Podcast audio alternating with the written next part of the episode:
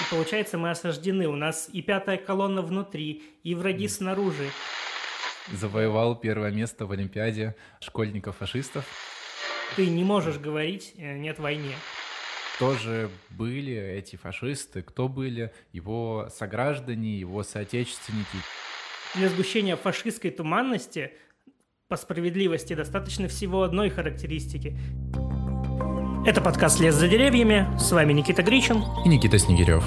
Мы решили создать этот подкаст, чтобы делиться с вами нашими мыслями о том, что нам кажется важным и интересным. Про то, что можно увидеть, немного приподнявшись над уровнем повседневности и привычного. Привет всем жителям Земли. Да, и привет, Никит. Привет, Никита. Вот, как и обещали э, в описании к э, предыдущей серии, предыдущему выпуску, что с предыдущим выпуском заканчивается второй сезон.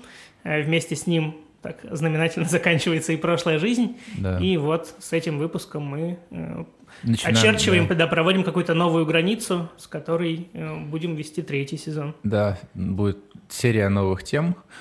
И прежде чем продолжить, э, хотел бы попросить наших верных слушателей и поклонников подписаться на наш YouTube-канал.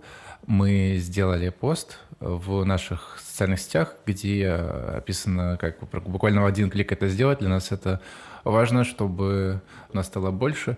И наш канал набрал больше подписчиков. Будем Мгм. очень рады, э, если вы это сделаете. Ну а теперь перейдем непосредственно к статье, которую мы э, решили взять в качестве первой в цикле э, тем, э, наверное, исследующих э, идеологию, насилие, Сознание, э, власть. сознание, власть, да. Статья Умберто Эко «Вечный фашизм». Эта статья была изначально докладом на симпозиуме, который проводился итальянским и французским отделением Колумбийского университета в Нью-Йорке и опубликован был в журнале New York э, Review Books в 95 году, 22 июня. Вот. Это выступление было переведено на многие языки мира и широко было растиражировано. Это история жизни немного и, Мгм. и размышлений Умберто Эко о фашизме. Э, Эта статья называется «Вечный фашизм». Мгм. Этот термин Эко изобрел для того, чтобы описать универсальный фашизм, потому что сама идеология фашизма имеет множество проявлений и воплощений. Мгм. Ну да, об Да. этом мы еще поговорим, Да. что она довольно такая расплывчатая, и под ее описание много что э, можно подвести. Вот, я бы еще со своей стороны добавил, что в целом сейчас упоминание этой статьи, но чаще всего не, не самой статьи, а, например, 14 признаков фашизма, Да. сейчас все чаще и чаще можно встретить в медиа. Э, Они летят со всех сторон, в том числе, ну, конфронтирующих сторон, все пытаются подвести ее под какую-то свою аргументацию. Э, Мы, в свою очередь, не, не столько хотим набросать еще каких-то аргументов и доводов на вентиль, Ну да. э, сколько разобрать саму статью и посмотреть, насколько это возможно, что конкретно э, было написано в этой статье, и не ограничиться только 14 признаками вот этого фашизма, потому что из всего текста статьи сами-то признаки занимают, ну, может быть, половину, по-моему, да. по ощущениям даже чуть меньше. Ну да. Э, Но Треть, чаще может быть, всего да. все, что вокруг, то есть все, что до этих признаков опускается, и главный, один из таких самых весомых выводов, которые идут после признаков, тоже чаще всего опускается. И Да. бытует еще мнение, что это такие расплывчатые признаки, которые можно э, подвести под любую как бы э, действительность, выдавая за фашизм все, что только возможно. И мне кажется, это кардинально не так. И это вот самое не так доказывается просто разбором конкретного текста. Да, и об этом мы поговорим. А, Прежде всего, а, это история жизни самого автора Умберто Эко. Немногие, может быть, знают, а, или многие, может быть, слышали о нем, но немногие, может быть, знают о том, что он сам был уроженцем Италии, и м, история начинается с того, что он в 10 лет завоевал первое место в Олимпиаде школьников-фашистов по Да, риторике. Надо было написать эссе на тему, э, должно ли итальянцы умирать за свою родину или как-то так. Да-да-да, То есть да, да. Должно ли отдавать жизнь Умереть, за родину. умереть, да, за славу Муссолини и, и бессмертную славу Вот, Италии. И он очень э, хорошо подмечает, что его эссе было настолько хорошо, что он занял ты первое место и доказал, что естественно должен умирать, потому что он был умным мальчиком. Да, Любой да, да. умный итальянский мальчик тех времен знает, что естественно человек должен умереть за свою родину. Да, и э, его эм, его еще учили многим другим вещам, таким как жизнь — это перманентная война, mm-hmm. что сопротивление фашизму, которое он наблюдал у себя в деревне, это локальная вещь. То, что шло, шло сопротивление партизанское по всей Европе, э, это было неизвестно, то есть это была такая депривир, депривация информационная угу. была мощная. Ну да, надо еще понимать, да. что время совершенно другое, и если сейчас, э, к сожалению, мы вынуждены и можем э, акцентно можем следить за войной, условно говоря, как за телешоу, как за реалити в реальном времени с максимально доступными подробностями, то в то время можно было находиться в полнейшем вакууме. Вот. Да, информационном. И э, коммунисты решили монополизировать идею борьбы и вот. эволюции. Я и... бы еще подчеркнул, вот эта мысль мне показалась прям очень важная, потому что он вначале еще ставит вопрос, а сыграло ли в освобождении Италии Э, какую-то роль вот это вот самое партизанское движение, да, за освобождение. Mm-hmm. И говорит, что даже сейчас в Италии ходят разные споры на тему того, что да, сопротивление не сыграло никакой значимой роли, да, оно было не таким большим и так далее, но ЭКО прям подчеркивает важную моральную роль этого сопротивления, потому что людям было, ну, условно говоря, приятно, хотя это, думаю, не самое подходящее слово, но приятно знать о том, что не просто какие-то люди пришли со стороны, в данном случае янки, да, американцы, пришли и освободили э, бедных итальянцев из, лук, из рук диктатора. Но нет, приятно знать, что и у нас было сопротивление, что мы э, подготовили почву, что мы освободили сами города, что, э, ну, то есть говорят, что было кому помогать, было кого освобождать, в плане, что были люди, желающие этого так и, мы, и самим американцам, то есть стране спасающей, было приятно знать, что жертвуя своими жизнями, своей кровью, мы придем туда, где люди нам будут рады и будут рады этому освобождению. Поэтому, естественно, роль сопротивления очень важна, несмотря на то, что коммунисты хотели полностью как бы его себе прибрать, да, о чем ты начал. Да, да, присвоить. И э, там так интересно он описывал, ну, что в, лагере, в лагере э, партизанов сопротивления люди ходили совершенно с платками совершенно разных цветов, относящихся к разным движениям, угу. и в том числе, а, на, удивление, может быть, а, некоторых довольно активные были и, и правые группы, то есть правые выступали в том числе против фашизма, угу. но э, как бы тоже там очень, очень пестрая была идеологическая карта. Ну да, он даже говорит, что кумир его детства, за которым он следил, когда слушал передачи э, британского радио, ну то есть передачи, как, которые передавали информацию итальянским партизанам, главный его герой, кумир детства, можно сказать, один из предводителей вот этого партизанского движения, он был монархистом по своим идеологическим да, да, да. как бы предпочтениям, что когда уже э, была освобождена Италия, он настолько ударился вот в этот правый монархизм, что был, был как бы изгнан э, коммунистами в целом. Да. Вот, то есть э, сопротивление было очень разношерстным, и, да, как ты правильно сказал, можно было заметить людей в абсолютно разных платках. Да, и ключевым, наверное, ну, как бы поворотным моментом в, в его статье и в его речи был вопрос, который Мыко задавался о том, кто же были эти фашисты, кто были его сограждане, его соотечественники, те, кто это поддерживал, кто mm-hmm. так поступал. И просто забыть про это, замести все под ковер, можно как бы с психоаналитической точки зрения подойти. Это, знаешь, будет источником неврозов, как mm-hmm. он говорил. А если подойти как бы социальной стороны, то это может привести в, в итоге и к гражданской войне, потому что вопросы неразрешенного внутреннего противостояния и, и ненависти, э, копящейся одной группы к другой, может в итоге э, при, угу. привести, приводить к конфликтам, э, что можно было наблюдать не, не раз в истории. Вот, поэтому лучший способ, конечно, понять, может быть, даже, и, точнее, не понять, точнее, примириться, да, угу. и, и, и, может быть, даже простить, это понять. Ну да, то есть разобраться. Факту для меня это означает, ну, честно ответить себе на вопросы, хотя тебе даже могут, ну, не нравиться ответы, они могут быть тебе противны, они могут тебя пугать и так далее. он еще когда начинается от этого вопроса, а, кто такие они, да, кто заставлял нас жить в несвободе, который особенно плотно мы почувствовали, когда такие сбросили этот диктат, да, себя, кто это такие, и он говорит, что, ну, просто в слове это фашисты. Но если задуматься, э, как бы обычно мы с фашистами все же ассоциируем скорее нацистов, именно э, немецкую систему, э, с ее плотным националистическим ядром, э, с ее плотным там прогосударственным курсом и так далее, очень ну, четкая идеология тогда как э, итальянский фашизм, он был более расхлябанным, как он это называет, в том плане, что там довольно эклектичные э, идеи, формы сочетались, менялись. То есть он говорит, что, например, начинал э, итальянский фашизм с полного антиклерикальства, закончил тем, что он прям пожал руку католической Да-да. церкви, и католики как бы благословляли фашистские знамена.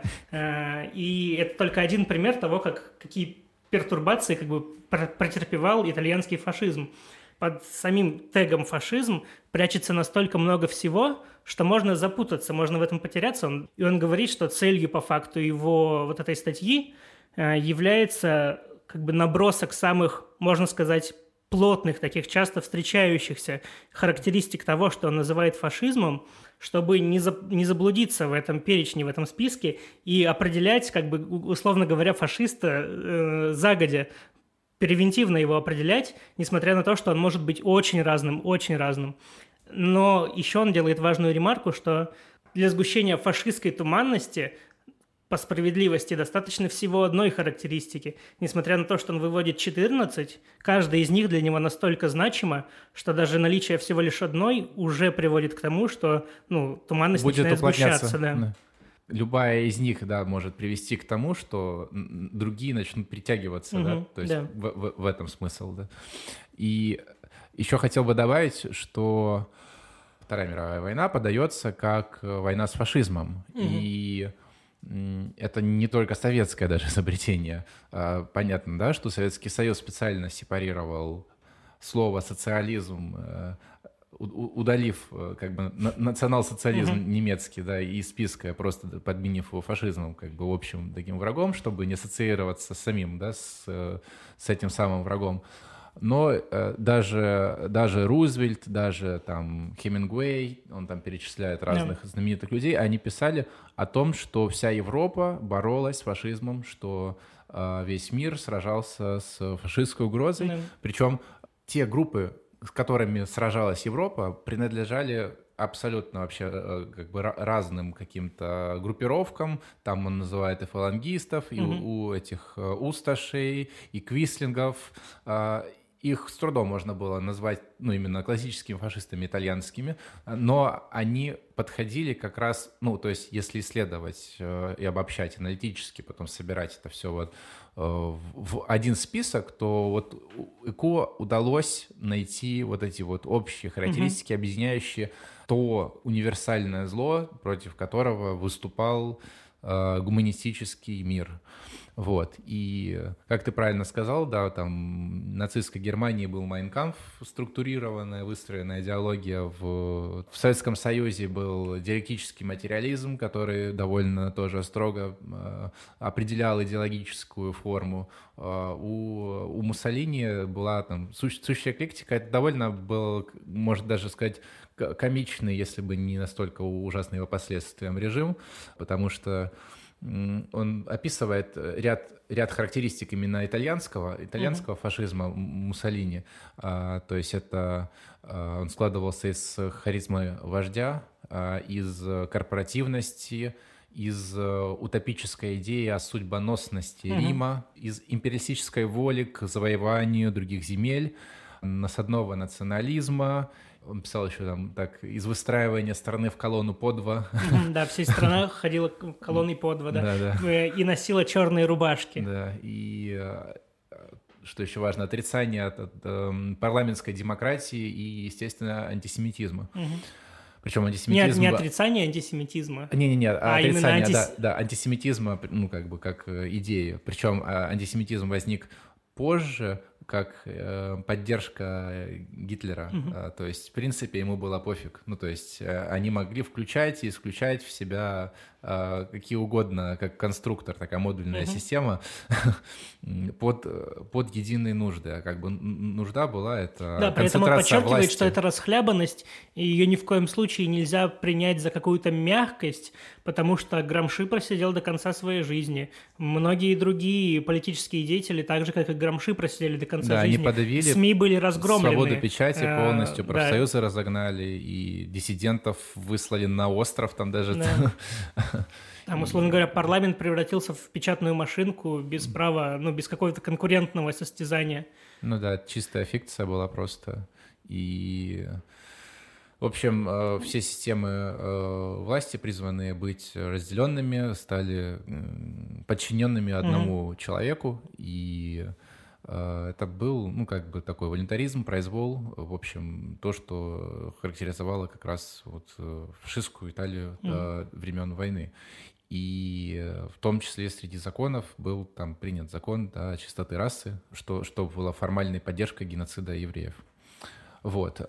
Из, э, из интересного, что а, следом за итальянским фашизмом в 30-е годы появились фашистские движения как, как вирус, знаешь, да, э, распространяться, всю да. Европу, да. А, Там и в Англии э, были движения Мосли, в Литве, в Эстонии, Польше, Венгрии, Румынии, Болгарии, Греции, Югославии, Испании, Португалии, Норвегии, Ну, да. даже в Южной общем- Америке.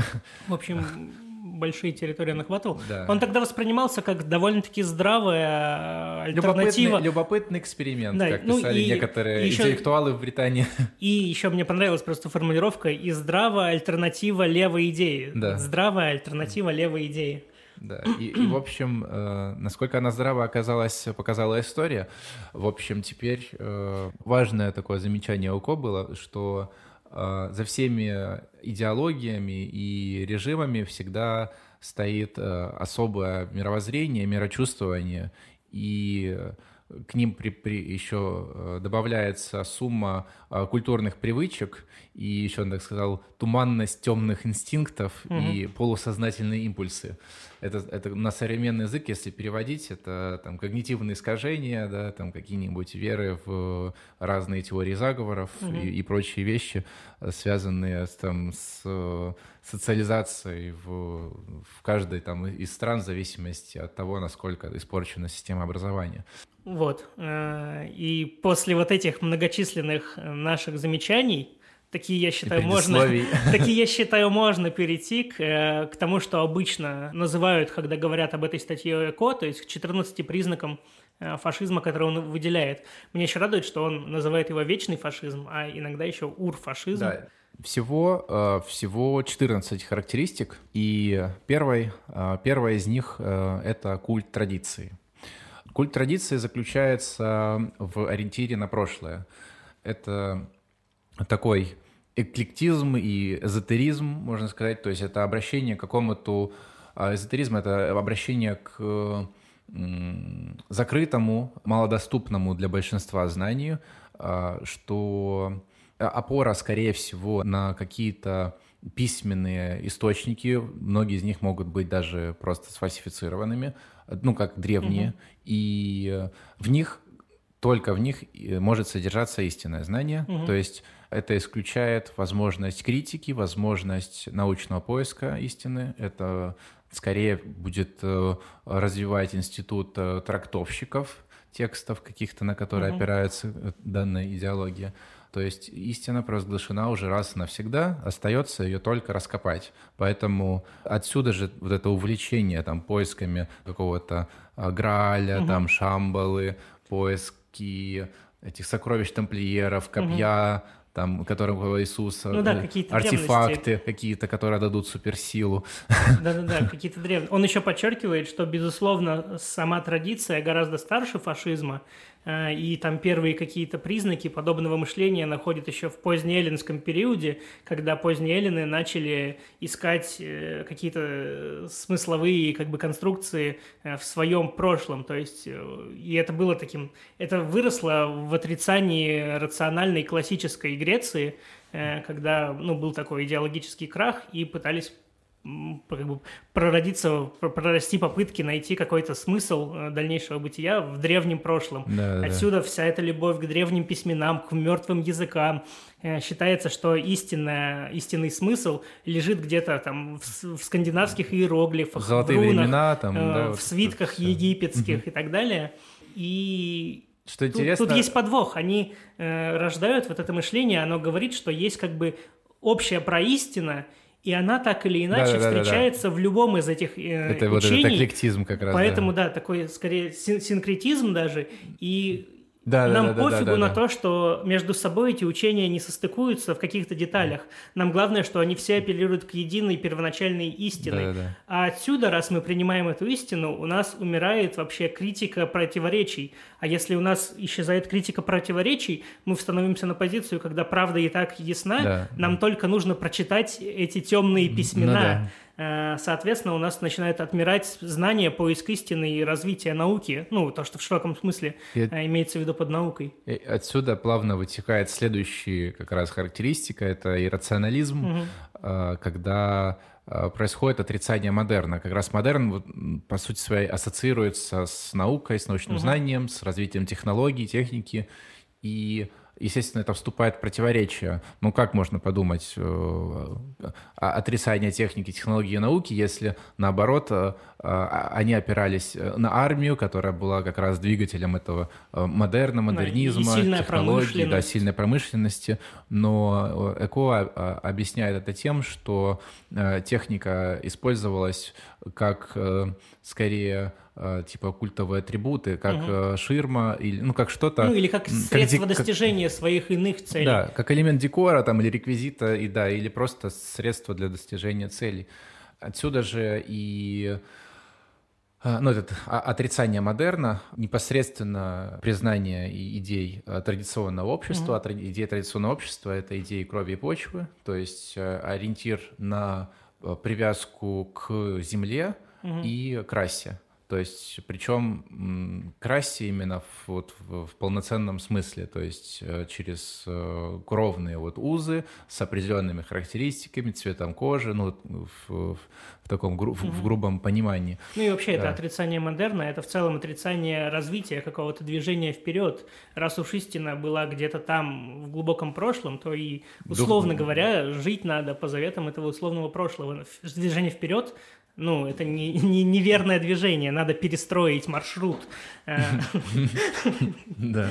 Вот. И отсюда из этого иррационализма вытекает следующая характеристика. Это то, что он называет таким действием ради действия. Потому что именно в действии, в таком воплощенном, в том числе телесном действии, и есть весь смысл. А любая попытка рефлексии, рационализаторства на эту тему, э, постановка каких-то, может быть, целей, ну, вообще в целом рефлексия над происходящим и над смыслом того, то что мы делаем. интеллектуальная деятельность, по да, сути. отступает на какой-то задний план. И отсюда и проистекает э, нелюбовь к интеллектуалам, все вот эти претензии к либеральной интеллигенции, которая сидит там и строчит свои писюльки, и в целом, ну, неприятие... Свои гуманитарные тексты.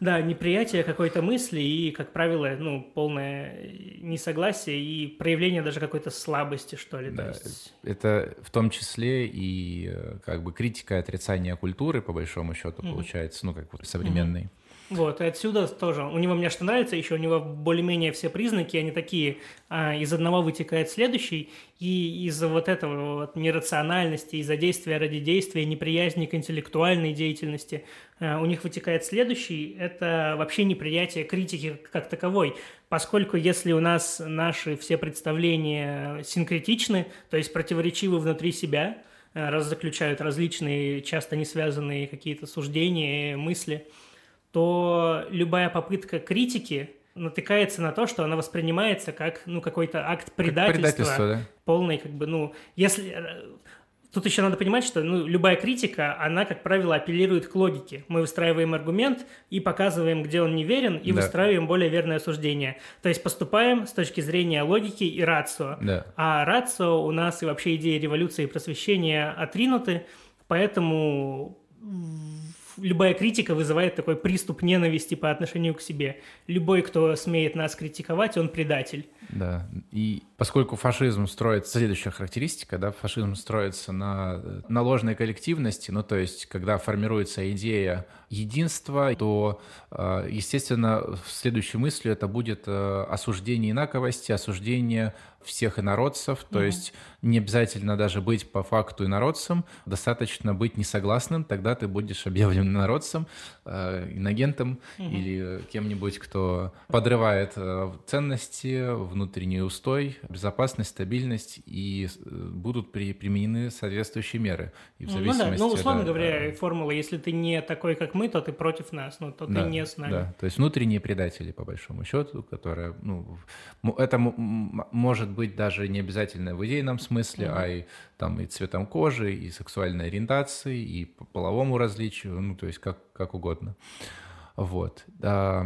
Следующее у нас идет, это такая больше социальная характеристика, то есть как причинная, да, на чем э, основывается, то есть как, как получается, что он приходит, а в основном э, фашизм приходит. В основном он основывается на социальной фрустрации, когда большое количество людей, обычно из среднего класса, да.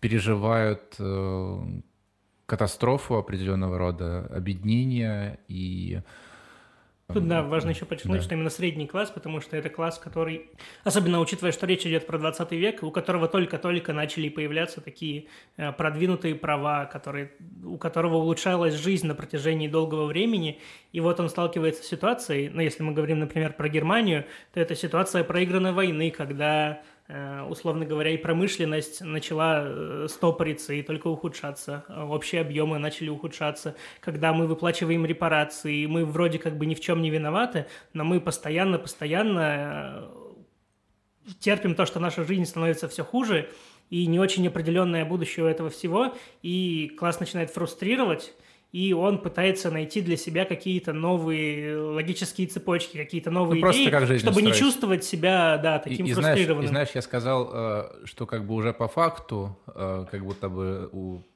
понижается статус но скорее это было действительно справедливо для Германии, а для Италии э, там, то есть это была угроза скорее mm-hmm. понижения статуса, то есть и страх перед э, низами такими, которые повышаются, наоборот, в статусе, то есть бывшие пролетарии становятся подобием прошлых буржуа, mm-hmm. и они, по большому счету, не имея политической культуры, эм, будучи теми самыми массами, которых так угу. много осуждали и боялись интеллектуалы 20 века, они как раз являются основными выносителями угу. и такой массой, да, на которую будет опираться уже будущая угу. фашистская идеология. Ну да, но это такой кивок в сторону следующего выпуска, где мы будем разбирать э, Ханну Аренд и ее да. идеи вообще массы. Ответственности, да, и нацизма.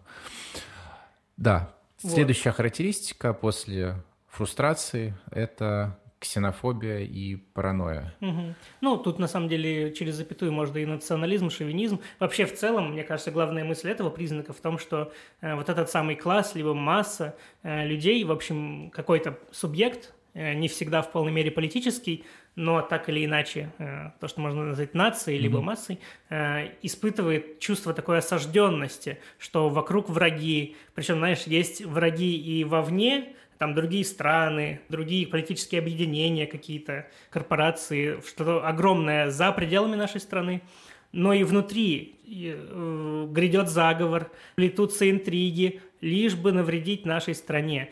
И получается, мы осаждены. У нас и пятая колонна внутри, и враги mm. снаружи. И мы вот должны сейчас сплотиться, Да-да. замкнуться, чтобы этому врагу противостоять. И, и сразу же следующая характеристика за этой, э, он говорится о том, как рисуется этот самый mm-hmm. враг он как бы парадоксальным образом рисуется одновременно и слишком сильным, и слишком Да-да-да. слабым, слишком э, сильным, чтобы можно было обосновать ненависть то, что к ним. да, ненависть и угрозу от них, и что нужно становиться самим сильнее, и слишком слабым, потому что как же мы же а, должны победить в итоге. Ну и плюс как же маскулинное такое агрессивное, угу. а, победоносное, империалистически настроенное общество может быть слабым. Да, Оно... признать, что какой-то лобстер краснее и больше тебя. Вот. И отсюда вот это очень важная мысль. Мне она показалась такой, ну, до какой-то степени пронзительной. Он говорит из-за вот этой характеристики, что фашистские режимы, как правило, с одной стороны, силой. преувеличивают силу врага, то есть он приводит примеры, что итальянцы считали, что брит... у британцев пятиразовое питание, в отличие от нас, честных, работящих итальянцев, но, с другой стороны, они бесхребетные англосаксы, англосаксы, и только мы станем сильнее, мы тут же переломим им хребет, угу. что из-за вот этой противоречивости в оценке силы и слабости угу. врага, как правило, эти режимы всегда проигрывают любую войну. Да, это, кстати, довольно забавно. Вот, ну и в продолжение, да, вот этой логики противостояния, поиска врагов внешних, внутренних, э, следующая характеристика про то, что вообще в целом вся жизнь, э, условно говоря, жителя фашистского режима выстроена на войну. И не, не в смысле, что война ради жизни или война ради спасения, mm-hmm. война, война ради какой-то цели. Да даже не война ради превращения, приращивания территорий, а война ради войны, точнее, жизнь ради войны. То есть вся стратегия выстраивается на то, что мы ведем непрерывную борьбу против зла, против ну, всего, что можно только найти, что против нас – но он хотя, также... Хотя, несмотря на то, что э, как бы есть это утверждение, но, но поскольку у нас это все-таки эклектичный, да, фашизм, он себя может выбирать противоречивые абсолютно вещи, то, с другой стороны, есть идея там последней решающей да. битвы, какого-то страшного суда, последнего боя, где наконец-то все разрешится. Все враги будут побеждены. И Великая Италия станет э, навеки править э, э, человеческой ну, да. там, я не знаю, как, так, такие И настанет же, град Божий на земле. Да, такие бы. же идеи э, там аналогичные есть в России, типа в русской эсхатологии, вроде Катехана, да, последнего там бастиона э, в борьбе с антихристом в решающей угу. битве. То есть это государство э, и народ-богоносец, которому предстоит разрешить проблему антихриста на земле. Угу. Вот, и еще важно, пока не перешли к следующей характеристике, раз уж у нас вся жизнь ради войны, то любой пацифизм или любое неприятие ну, войны, любое отрицание да. войны, любое выступление против войны это предательство. Ты не можешь говорить э, «нет войне», ни в коем случае. Да, это так же, как и что там было у нас еще в качестве предательства. Э, несогласие. Интеллектуальная деятельность. Несогласие, несогласие а есть предательство, ну, угу. когда ты критикуешь, да, то есть не только отрицаешь войну, да, а просто самокритика. Вот, вот, и дальше интересная такая характеристика, мне понравилась она такая социологическая, про э, массовый э, элитари... элитизм. элитизм, да, или э, э, элитаризм, там как, как можно по- по-разному переводить. В общем, когда утверждается, что фашистский народ — это лучший народ на свете, а, но поскольку а, общество выстраивается на праве сильного, а, то тот, кто выше, он должен быть сильнее. Угу. То есть, как бы, несмотря на то, что все как бы лучшие на свете, то есть более как бы более лучшие. лучшие да. да. И... Э, ну там так, такая вложенная, и... знаешь, вложенная матрешка, как бы с одной стороны фашистский народ, самый лучший народ в мире, с другой стороны э, в партию должны вступить лучшие представители этого лучшего народа, да, типа... а в верхушку выбиться лучшие представители лучших представителей лучшего народа. И ну, ну тут еще такой момент, что каждый, кто внизу, он ненавидит и хочет свергнуть того, кто выше, а тот, угу. кто вверху, всегда боится, что те, кто внизу, его свергнут и, и займут его место. Ну, да, правило... и, и поэтому народ с дополнительной хромосомой да, как бы становится в позиции постоянной борьбы друг с другом, хотя вроде бы все, все лучшие. Следующий это... Да, следующее, раз уж мы э, постоянно живем в процессе вот этой войны, ищем врагов и снаружи, и внутри, то все воспитание человека, оно проходит в духе воспитания такого героя, э, человека, наделенного сверх какими-то способностями, но главное сверх миссии, то есть он должен в итоге там совершить какие-то подвиги. И так уж выходит, может быть по совпадению, может нет, что, как правило, он должен отдать в итоге свою жизнь ради этой своей геройской супермиссии. Э, и тут Фуко, ой, Фуко говорю, э, Эко делает приписку, что, но, как правило, к сожалению, на пути к своему вот этому стремлению, своему стремлению геро, героически отдать свою жизнь, по пути любой фашист забирает, ну, очень много других жизней. Вот, в чем, ну, есть такая да, э, трагедия. То есть, то есть идея это, это как бы культ героической смерти самого фашиста, но по, mm-hmm. по, по, по идее так, что тот, кто не боится умереть, как правило, забирает больше жизни, угу. чем тот, кто боялся бы и ценил бы другие жизни. Да. И отсюда же вытекает следующий пункт, это культ мужественности, поскольку все-таки это номинальная ценность угу. э, культа героической смерти. Не, не у всех э, у большинства не удается как бы проявить себя как героя на поле боя и попасть в Альгалу там по, по, по итогу битвы. А, поэтому они отыгрываются на более слабых, на меньшинствах, на группах, которые менее защищены, если, ну, как правило, это доминирующая группа, это белые мужчины, и они, как uh-huh. правило, стремление перевести в половую сферу свое доминирование является тоже таким одним из э, признаков фашизма. То есть бытовое mm насилие, в принципе, это вот как бы тревожная вещь, из которой нужно разбираться, да. Ну да. Вот, следующая характеристика, она описывает такой популяри... популяристический характер вообще власти, квантитативный, причем, надо важно сказать, потому что у нас, с одной стороны, есть идея того, что все решения, все действия принимаются в угоду большинства – но это не то же самое, даже приблизительно не то же самое, что большинство в демократической стране, э, потому что в демократическом режиме у нас есть разношерстные группы, которые борются за свое представительство, борются за свои идеи, и в какой-то вот этой коллективной борьбе у нас принимается решение. Да. Тогда как здесь скорее сверху назначается народ, что вот есть народ, да, и да. вот он за нас – и получается такая театральная масса, которая не является даже народом, а скорее отыгрывает его роль э, в качестве такого э, благословителя любого, в принципе, решения принятого. У этой театральной массовки главная роль в нужное время похлопать, в нужное время кивнуть и сказать, что да, мы единым фронтом с этим решением. Причем сам этот народ является именно действительно что декорацией, конструкцией, угу. то есть он не является чем-то, что могло бы отражать реальность да. или говорить о, о происходящих процессах в обществе, потому что общество выстроено из множества разных групп людей, не согласных друг с другом, с разными мнениями, идеями. И когда утверждается какой-то монолит, то это просто демонстрация mm власти и попытка обосновать свою легитимность. Да, до какой-то степени народ — это такая часть общей риторики.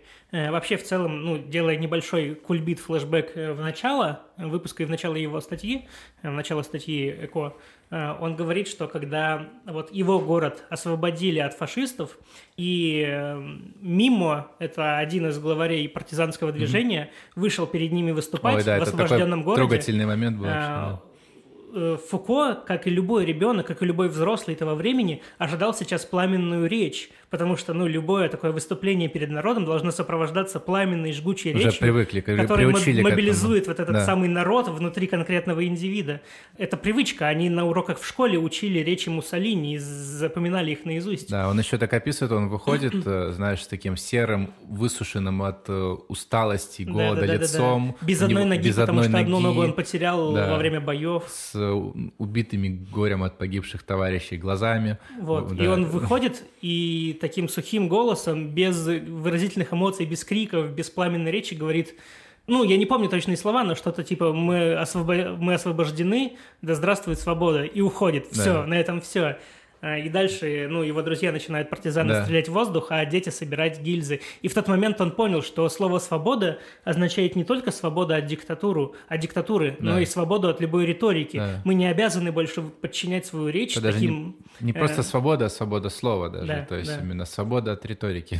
Вот, и риторика, и в этом плане один из инструментов встраивания народа, потому что, ну, как такового народа нет. Это такой инструмент, который используется и навязывается в том числе, ну, э, населению, каким-то человеческим массам и так далее. Да, и э, можно, я попробую органически уже встроить, да, mm-hmm. что риторика пользуется как раз новоязом, то есть и да, это последняя, последняя характеристика. характеристика, да, то есть фашистские учебники, как правило, отличаются э, бедной лексикой и примитивными формулировками, а, отсутствием а, критической оценки э, происходящего, угу. и можно, проанализировав газеты, выступления разных дикторов на радио, выявить большое количество слов, новых терминов, которых ну, раньше не существовало. Вообще сам термин «новояз», он же из книги 1984 Орвелла. Им как раз используется такое ну, под, официальная подмена понятий, подмена значений слов в языке.